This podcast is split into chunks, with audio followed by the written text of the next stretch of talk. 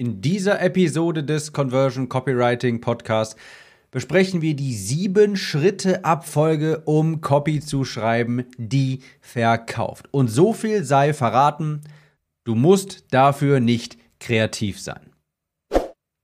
Herzlich willkommen auch nochmal von mir, auch wenn ich bemerke, dass das auch von mir hier überflüssig ist, denn ich habe ja gerade auch das Intro eingesprochen. Ich bin Tim, ich bin Copywriter und hier lernst du, schneller, bessere Werbetexte zu schreiben, die mehr Kunden, mehr Teilnehmer für deine Coachings und Online-Kurse und Dienstleistungen generieren werden. Da wollte ich gerade Kurse, Online-Kurse und Dienstleistungen irgendwie vermischen. Ich überspringe heute das persönliche Update, aber natürlich nicht meine Werbung. Leute, ist das nicht wunderbar? Es ist noch nicht mal eine Minute vom Podcast und schon habt ihr Werbung auf den Ohren. Also, Spaß beiseite, ich muss einfach darauf hinweisen, denn zum Zeitpunkt dieser Aufnahme ist gerade das Launchfenster offen für die Conversion Copywriting Academy, die nur wenige Tage im Jahr verfügbar ist. Wenn dir dieser Podcast hier gefällt, wenn du schneller bessere Werbetexte schreiben möchtest, ohne verkäuferisch zu klingen, die deine Conversions erhöhen, die deine Kurse, Coachings und Dienstleistungen mit Teilnehmern füllen, dann musst du dir die Conversion Copywriting Academy unbedingt anschauen. Du kannst alles, du erfährst alles weitere zum, alles was du wissen musst, wie die aufgebaut ist und so weiter unter timliste.de. timliste.de. Das leitet dich weiter zur, entweder, je nachdem, wann du das hörst, äh, Sales Page oder zur Warteliste, wo du dich eintragen kannst und dann erfährst, wann die Academy das nächste Mal eröffnet. So, nun aber zur Episode die Sieben-Schritte-Formel, der ultimative Sieben-Schritte-Prozess, um Copies zu schreiben. Warum habe ich das, ich diese Episode hier aufgenommen? Wenn ich mir Landingpages, Facebook-Ads und dergleichen anschaue, merke ich, dass sehr viele entweder irgendetwas nachmachen oder versuchen, einen Funnel ohne Plan aufzubauen. Und das ist natürlich von vornherein zum Scheitern verurteilt. Also im Sinne von, ich will irgendwie irgendwas übers Internet verkaufen und mal gucken, wie das funktioniert. Das kann ja nicht gut laufen. Und in dieser Episode gehe ich die sieben Schritte durch, die du gehen musst, um unwiderstehliche Werbetexte schreiben zu können, die einer Zielgruppe ein Angebot schmackhaft macht, das sie auch haben wollen. Diesen Sieben-Schritte-Prozess, den bin ich übrigens selber auch wieder durchgegangen mit diesem Projekt hier, mit diesem Podcast. Man erinnere sich an die Hashtag BA-Projektepisoden.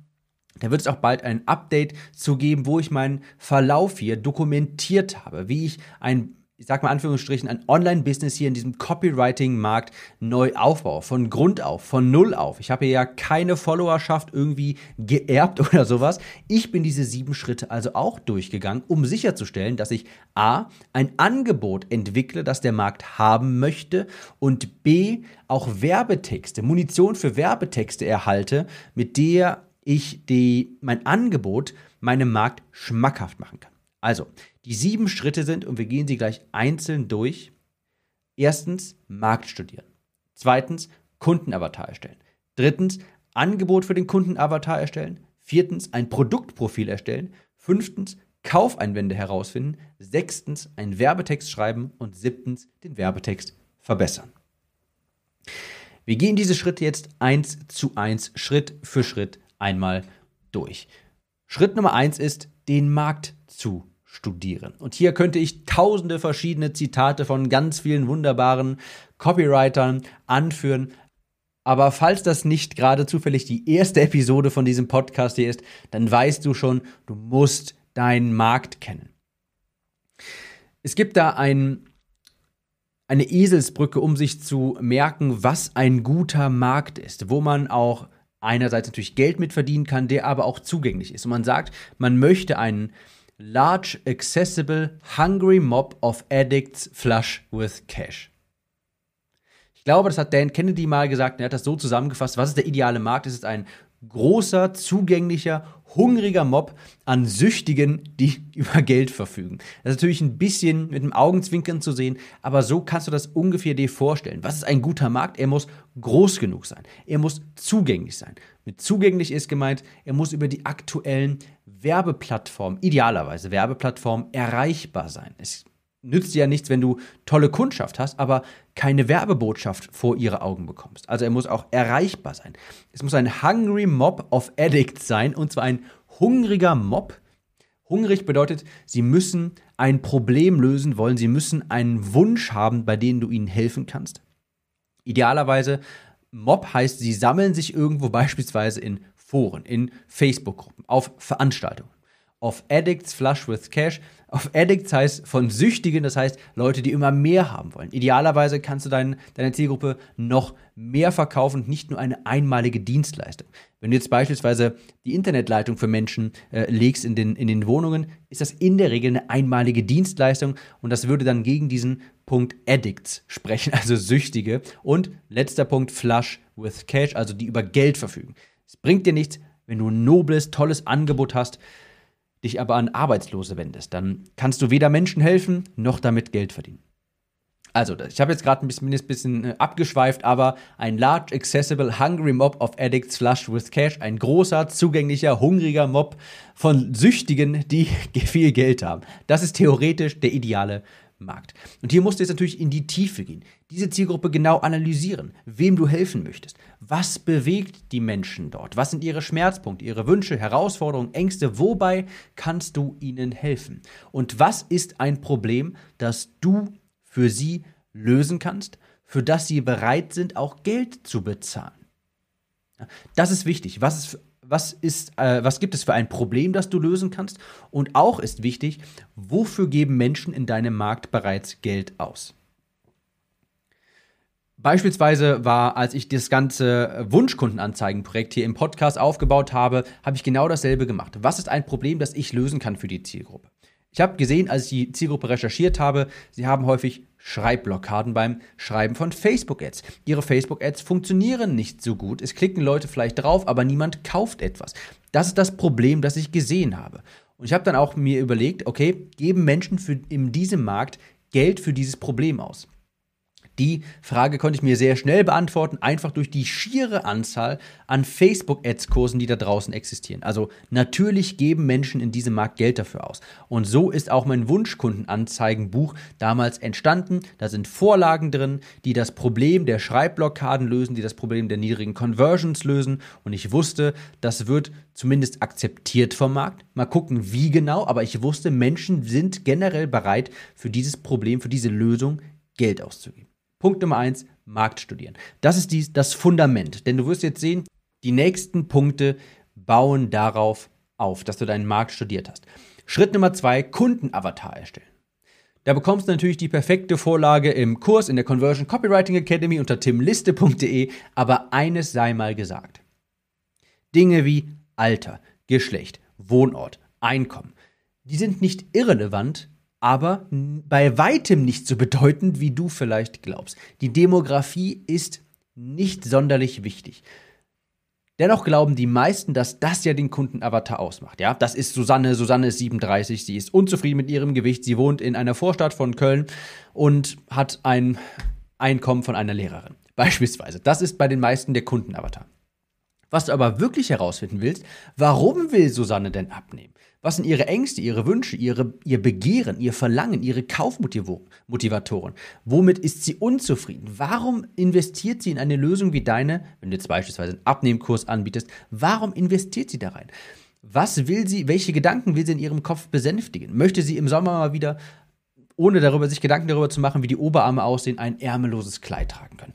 Will sie vielleicht einfach mal wieder in den Schrank zum Schrank gehen können und einfach mal rausgreifen, was ihr gefällt, statt dem, was am besten kaschiert. Was sind die Kaufmotivatoren? Was sind Ängste? Was sind Wünsche? Was sind Begehren? Das ist viel wichtiger. Und zwar aus zweierlei Perspektiven. Erstens, du willst deinem Kunden ja auch wirklich weiterhelfen. Du willst ja auch ein gutes Produkt erschaffen, nicht wahr? Also du musst natürlich dafür auch wissen, was ihn beschäftigt, um ihm auch gut helfen zu können. Und zweitens, nur wenn du ihn wirklich kennst, kannst du Werbebotschaften formulieren, die resonieren, die einen Nerv treffen. Ich sage dazu immer, oder ich bemühe das, äh, das Bild einer, stell dir vor, eine wütende Hornisse. Und in diesem Moment hörst du wahrscheinlich gerade diesen aggressiven Brummton einer Hornisse. Ja, eine wütende, brummende Hornisse, die sticht einen Allergiker in eine offene Wunde. Das ist eine Werbebotschaft, die richtig resoniert, die einen Nerv trifft. Die meisten Werbebotschaften sind aber leider eher ein Mückenstich. Ja, die sind wirklich immer oberflächlich, weil sie nie die Worte verwenden, die die Zielgruppe wirklich bewegt, weil sie nie die Gedanken der Zielgruppe widerspiegeln. Du musst eine Hornisse sein, die einen Allergiker in eine offene Wunde sticht mit deinen Werbetexten, weil du so gespenstisch genau die Ängste, Wünsche, Begehren, Kaufmotivatoren und so weiter deiner Zielgruppe beschreiben kannst, ihre Realität im wahrsten Sinne des Wortes widerspiegeln, ihre Gedanken in ihren Köpfen ihnen widerspiegeln. Das ist der Unterschied zwischen mittelmäßiger und hypnotisierender Copy. Ja, Recherche, ein guter Kundenavatar und tiefe Recherche. Schritt Nummer drei ist, ein Angebot für diesen Kundenavatar zu erstellen. Basierend auf der Recherche ein passendes Angebot für den Kundenavatar erstellen. Auch das habe ich ja vorhin gemacht. Habe ich vorhin erklärt, wie ich das gemacht habe. Ich habe mir angeschaut, wer ist, was, was habe ich hier für einen Markt vor mir liegen, was, wie kann ich den Leuten helfen, was haben sie für Probleme. Und dann habe ich basierend auf dieser Recherche ein Produkt, ein Angebot erstellt. Wenn du die Probleme gefunden hast, dann löst du diese Probleme und daraus machst du ein Produkt. Nicht erst das Produkt erfinden und das Produkt einem Markt aufzwingen wollen, das funktioniert nicht, sondern den Markt beobachten, gucken, was haben die für Probleme und aus dieser Beobachtung, aus dieser Problembeobachtung erstellst du eine Lösung und die verpackst du in ein Produkt. So setzt du die Grundlage dafür, dass Werbetexte funktionieren. Es wird schwierig sein, Sales zu generieren, wenn der Markt, wenn das Veganer sind und du hast das schönste, reinste, tollste und gleichzeitig günstigste Biofleisch der Welt. Wird sehr schwierig, dort Verkäufe zu generieren, auch wenn ein Angebot unfassbar unwiderstehlich ist, theoretisch. Nehmen wir an, du bist reinster Biobauer. Du hast im Lotto gewonnen. Du hast ausgesorgt bis an dein Lebensende. Und aus reiner Nächstenliebe, aus reiner Nächstenliebe verkaufst du jetzt das reinste, tollste, hochwertigste Biofleisch. Es wird trotzdem kein Veganer kaufen. Also du musst ein Angebot für deinen Kundenavatar erstellen. Also finde heraus, was dein Markt haben will und nicht, was er haben muss. Das ist ganz wichtig, was er haben will. Punkt Nummer vier ist ein Produktprofil zu erstellen. Und das ist einer meiner Geheimtricks, denn das macht eigentlich kaum einer. Und ein Produktprofil, das kannst du dir so vorstellen wie ein Kundenavatar nur aus Sicht deines Produktes. Quasi ein Produktavatar. Damit meine ich, du erstellst ein Dokument. Das Produktprofil ist ein Dokument. Und in diesem Profil, in diesem Dokument, gehst du darauf ein, wie du welches Problem für deine Zielgruppe löst. Also wie dein Produkt deiner Zielgruppe hilft. Da sammelst du Verkaufsargumente für dein Produkt. Da sammelst du äh, Vorteile deines Produktes. Dort schreibst du Gründe auf, warum Menschen das Produkt haben wollen. Dort schreibst du dein Alleinstellungsmerkmal rein. Das ist quasi ein Produkt über dein Angebot, das dir Munition für Werbetexte liefert. In meiner Vorlage für ein Produktprofil ist beispielsweise auch eine Sektion, das ist eine Übersicht über Features und Benefits deines Angebotes. Hier ist ein Beispiel. Ich weiß zum Beispiel, dass ein Painpoint von euch ist, dass ihr, wenn ihr eure Landingpages schreiben wollt, ihr damit hadert, die richtigen Worte zu finden, und, äh, zu finden und wie ihr die gestalten sollt. Oftmals ist es dann so, ihr habt ein Projekt vor, ihr ladet dann irgendwie eine Landingpage in eurem, in ClickFunnels, in One-Click-Business, in Thrive-Themes, was auch immer ihr benutzt. Ihr macht eine Landingpage auf und denkt euch, ich schreibe jetzt diese Landingpage, erstelle die für mein Webinar, für mein Buch, was auch immer. Und dann, die Landingpage öffnet sich und Blockade. Nichts. Man weiß nicht, wie man anfangen soll.